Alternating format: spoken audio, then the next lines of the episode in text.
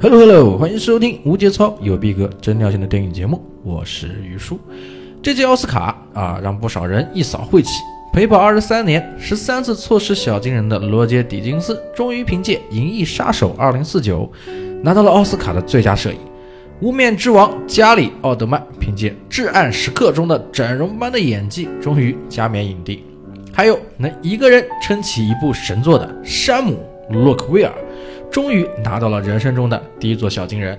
那么要知道，在三块广告牌之前，他已经有整整六年没有拿得出手的作品了。幸亏导演马丁·麦克塔纳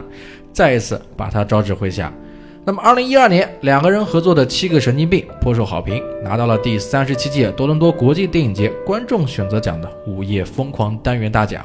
可惜在此之后呢，山姆·洛克威尔就跟凯奇一样，走上了烂片不归路。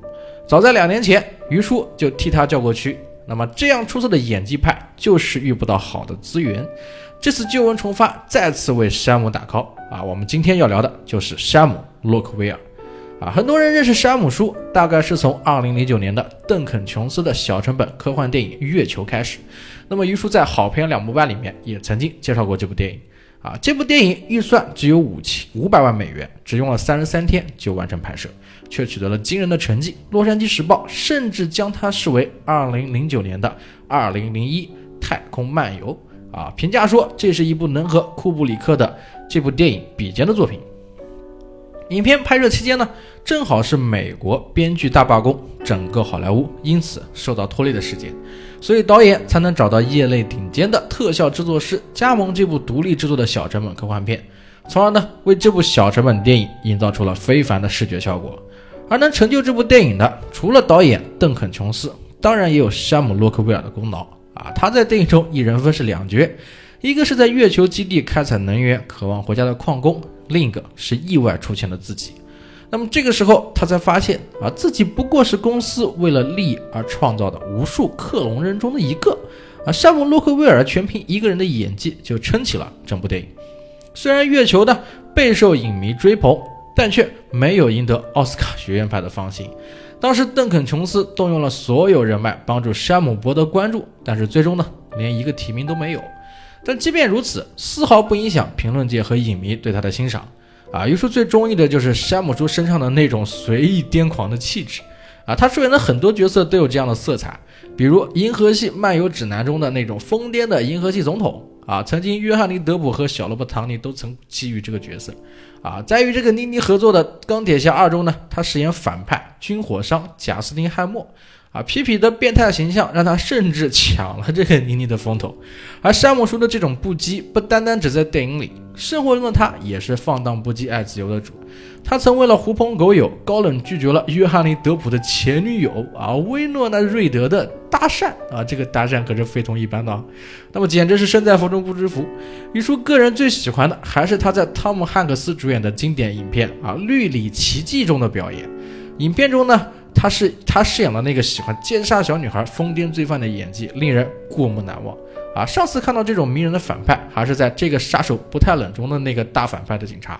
啊。话说他们两人的气质和形象呢，迷之相似，都是实力派，也都是属于那种演配角都能怒刷存在感的演员。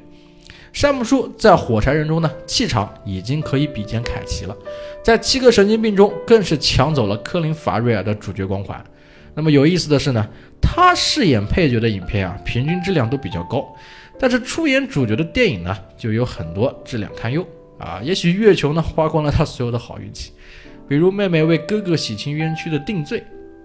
熊孩子系列的惊悚片约书亚啊，为救母亲和护士生孩子的致色，